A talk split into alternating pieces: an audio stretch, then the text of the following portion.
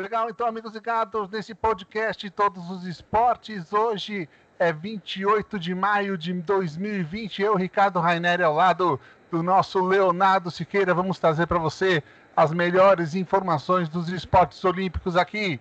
Leonardo, boa tarde. Qual que é o seu destaque, Leonardo? Boa tarde, Ricardo. São dois destaques do atletismo, onde a Maratona de Boston, que em 2013 sofreu um atentado à bomba com dois terroristas sauditas, foi cancelada pela primeira vez em seus 20, 124 anos de história. A decisão foi anunciada nesta quinta-feira lá nos Estados Unidos. E os nossos mataronistas, o fluminense Daniel Chaves e o paulista Paulo Roberto de Almeida Paula, que são classificados para a Olimpíada de Tóquio 2021, retomam seus treinamentos focados nos Jogos Olímpicos para que possam manter a forma.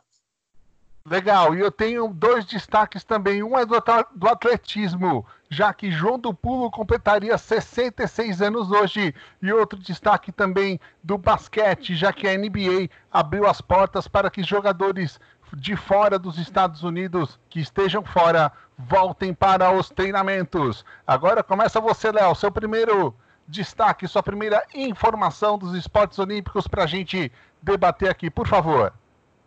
Como nós falávamos na abertura, Ricardo, a Maratona de Boston foi cancelada pela primeira vez nos seus 124 anos. A prova que estava marcada inicialmente para acontecer em abril foi adiada para setembro por causa da pandemia da Covid-19, mas agora o prefeito de Boston, Martin Welsh, decidiu cancelá-la por motivos de saúde pública.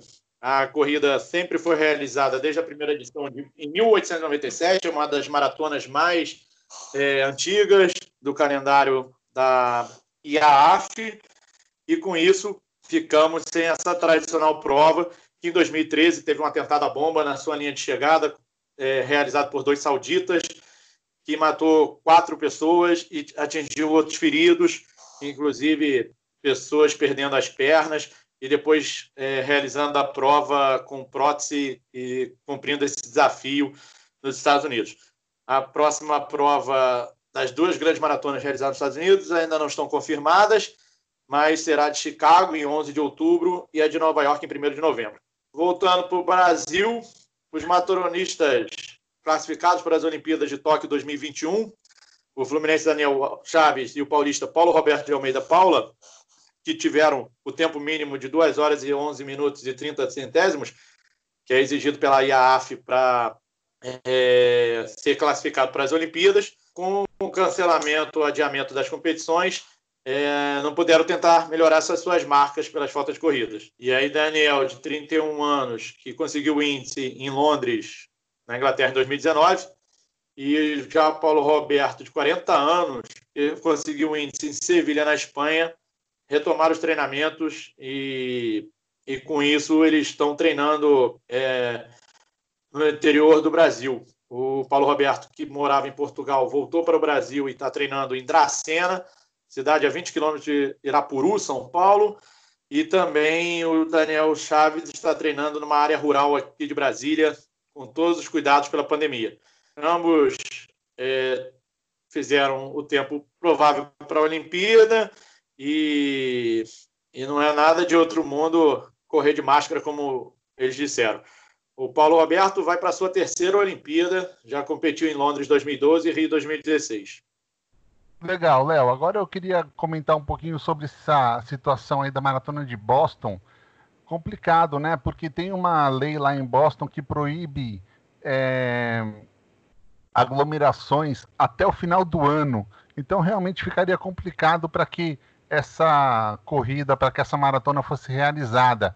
E também é uma situação que pode gerar algum tipo de perigo também se tivesse uma algum protesto, alguma coisa mais violenta nessa maratona também. Você não acredita? Sim, todo cuidado é pouco, principalmente nos Estados Unidos, que é um país muito visado pelos terroristas. É um dos países que tem mais casos da pandemia da Covid 2019 e também, falando em aglomeração, é, ano passado foram 30 mil pessoas que participaram da maratona de Boston, é, somente corredores. E ainda tem os torcedores que acompanham a tradicional corrida, por isso no atentado é, foi é notório de que poderiam ter morrido mais pessoas, mas é, é, não morreram tantas pessoas nesse atentado. Os terroristas foram presos, um foi assassinado pela polícia de Boston e outro foi pego é, dentro de um barco e com isso foi condenado a 30 anos e depois a, a uma pena de morte letal, mas ele aguarda o recurso até hoje. É, então, a tradicional maratona fica cancelada depois de 124 anos, uma maratona centenária, até mesmo em prol não só da pandemia, como de possibilidade de novos casos de terrorismo, tendo em vista que nós temos aí 30 mil pessoas participando só como atletas dessa maratona. Só para deixar bem claro, parece que vai ter um torneio virtual, né? Uma maratona virtual com 30 mil atletas e esses atletas vão receber uma medalha se eles mandarem um cronômetro, né, o, o tempo que eles fizerem a maratona para a organização. Então vai ter uma maratona virtual durante esse período aí que a maratona de Boston foi cancelada, então vai ter uma maratona virtual. Só para deixar um dado interessante aqui, no ano passado, o, a etíope Wotnesh Degefa venceu essa prova da maratona de Boston com 2 horas 23 minutos e 31 segundos. Já no masculino, o keniano Lawrence Cherono venceu com o tempo de 2 horas 7 minutos e 57 segundos. Agora eu vou falar um pouquinho sobre atletismo também, só que salto triplo. Hoje o João do Pulo completaria 66 anos de idade. O atleta do salto triplo conquistou quatro medalhas pan-americanas e dois bronzes em Olimpíadas, Montreal e Moscou. João é dono até hoje do recorde pan-americano da modalidade. João do Pulo morreu em 1999, vítima de cirrose hepática. Léo, esse foi um dos grandes atletas brasileiros, né? Sim, claro, tradicionalíssimo atleta de é, salto triplo do Brasil é, e muito marcante nas Olimpíadas e nos Jogos Pan-Americanos. Voltando aqui, Ricardo, a gente estamos na era virtual, tendo em vista que as pessoas têm que ficar em casa. Outro esporte que está apresentando a possibilidade do público assistir e acompanhar treinos pela era virtual é a ginástica rítmica do Brasil, que quem quiser acompanhar aí um treino virtual da equipe brasileira, é, nesta quinta-feira eles abriram entre 8 e meia e uma hora da tarde um treino aberto ao público e disponibilizou mil vagas para os torcedores e com isso foram presenteados com uma apresentação de gala no final da, do, do treinamento virtual.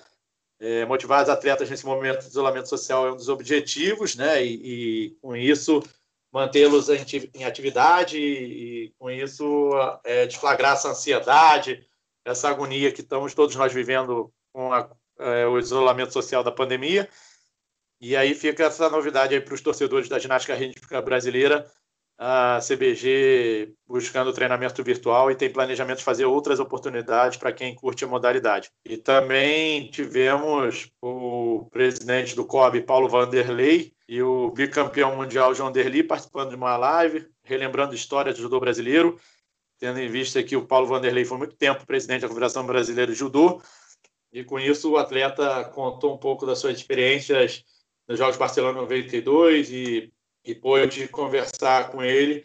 João Derli, hoje que é secretário de esportes do Rio Grande do Sul. E aí foi uma conversa muito interessante, muito legal, e com isso puderam reviver um pouco das glórias do esporte, já que Paulo Vanderlei colocou o judô aí como uma das modalidades mais vencedoras dos Jogos Olímpicos ao lado da vela. Então, para você que está curtindo, fique de olho no Instagram e no, no, nas nas redes sociais do Comitê Olímpico Brasileiro, que está tendo uma agenda com lives de atletas olímpicos e ex-atletas. Hoje tivemos uma com o vôlei de praia, o campeoníssimo Ricardo, dono de três medalhas olímpicas, ouro, prata e bronze. E, Aliás, outros atletas poderão. O único brasileiro, o único brasileiro a ter um ouro, um prata e uma bronze em Olimpíadas, hein? É, o Emanuel também tem, né? O Emanuel tem ouro, prata e bronze também. É, ouro com, com o Ricardo e bronze com o Ricardo e prata com o Alisson na Olimpíada de Londres. Então, o Emanuel também tem essa, essa gama de três medalhas no vôlei de praia. Então, é, o, o baiano Ricardo deu essa canja aí para os fãs de vôlei de praia hoje na live do Comitê Olímpico Brasileiro. E, por último, o COB também faz uma parceria aí com a ABCD, que é a agência de doping do Brasil, com a rotina, com a mudança de rotina e mais horas em casa, acaba sobrando para várias atividades educativas e um dos temas que vem sendo debatido é o antidoping, nessas palestras virtuais que o COB tem feito. E hoje o doping é um dos, dos casos mais trabalhados pela UADA, a Agência Brasileira e o Comitê Olímpico Internacional para que possamos finalmente, quem sabe, um dia ter Olimpíada com caso zero. É muito difícil porque o atleta é submetido a uma rotina muito alta, muito grande de treinamento, é, é, treinamento mental, é, ansiedade, nervosismo, fator casa, fator aclimatação, alimentação. Então é muito difícil o esporte de alto rendimento que o atleta não caia na tentação de se dopar e com isso buscar um resultado mais vantajoso diante dos remédios que existem por aí.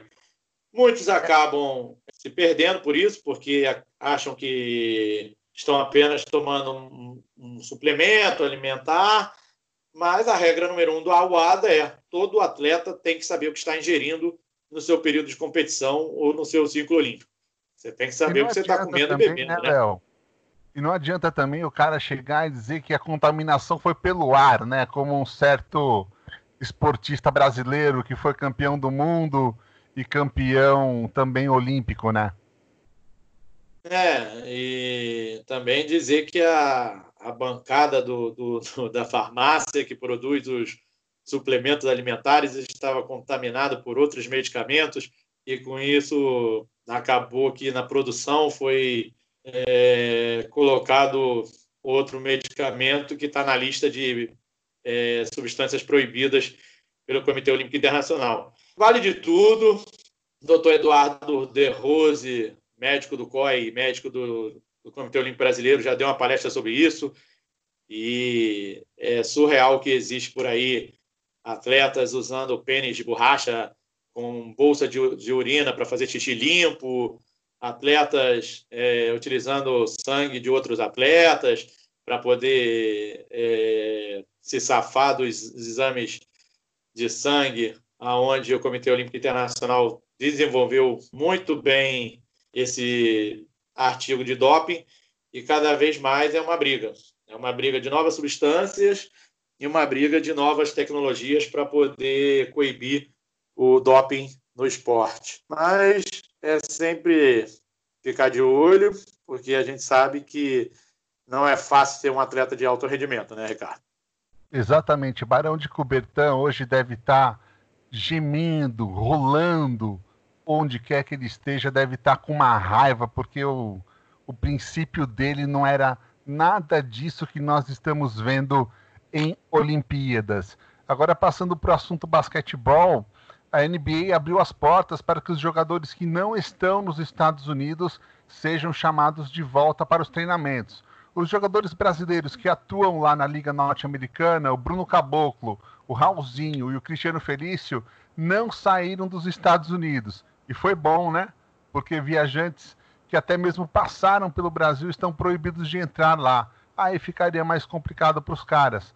Lembrando que o Raulzinho joga no Philadelphia 76ers, o Bruno Caboclo no Houston Rockets e o Cristiano Felício no glorioso Chicago Bulls, que vem sendo aí tema de várias matérias por causa do documentário que tem sido feito em relação à história do Chicago Bulls na era Michael Jordan, né, Léo? Exatamente. Então é uma notícia boa para os brasileiros que ficaram nos Estados Unidos e poderão participar dessa, dessa abertura aí que a NBA está fazendo tendo em vista que você comentou aí que tem uma lei que impede que brasileiros viajam para os Estados Unidos devido à pandemia. É... E por último, fechando aí, é... vamos de Fórmula 1. A McLaren que tem mais, uns problemas financeiros, vai cortar 1.200 vagas de emprego para diminuir os gastos durante a parada para a temporada. E essa polêmica aí que dizem é, do Vettel, para onde vai o Vettel, é, comentaristas de Fórmula 1 dizem que o ideal seria que ele fosse para uma equipe de meio de grid, e lá na Ferrari o Sainz, que é o candidato para substituí-lo, quando falou sobre o Leclerc, diz que sempre quis ter os companheiros mais fortes. Carlos Sainz, que também é um jovem, vindo da, da equipe RBR, da escola da, da Red Bull, é, foi piloto da STR e agora cogita-se substituir o Sebastian Vettel, o tetracampeão, na Ferrari na próxima temporada. Vamos ver como é que fica aí porque também a mídia alemã está dizendo que o, o Toto Wolff pode deixar a chefia da Mercedes no fim de 2020. Então a é. peteca está rolando para tudo que é lado no, na Fórmula 1. Dança das cadeiras na Fórmula 1 até lembra um certo esporte aqui brasileiro. E eu, para terminar também, tenho uma notícia que é importante para o esporte nacional. Alguns atletas lançaram um movimento para que o projeto de lei 2024-20, que está na Câmara dos Deputados, seja votado. Nesse projeto de lei, o trabalhador informal receberia uma quantia que poderia ser até de dois salários mínimos, não poderia ter cortados água, luz, telefone, coisas do tipo, e o projeto dura, a princípio, até 31 de dezembro, ou então até o final dessa pandemia de coronavírus. Lembrando, lógico, que é para trabalhador voltado ao esporte. Muito obrigado, Leonardo Siqueira. Valeu, Léo. Valeu, Ricardo. Um grande abraço. Ficamos para a próxima aí com as notícias dos esportes olímpicos no programa Todos os Esportes e que a galera possa assistir nas nossas redes sociais, Facebook, Twitter, é, Instagram e no nosso podcast lá no Spotify e no ancho.fm. Legal, Léo. Só lembrando então o endereço do Facebook é www.facebook.com barra todos os esportes Brasil. Eu fui. Tchau, pessoal.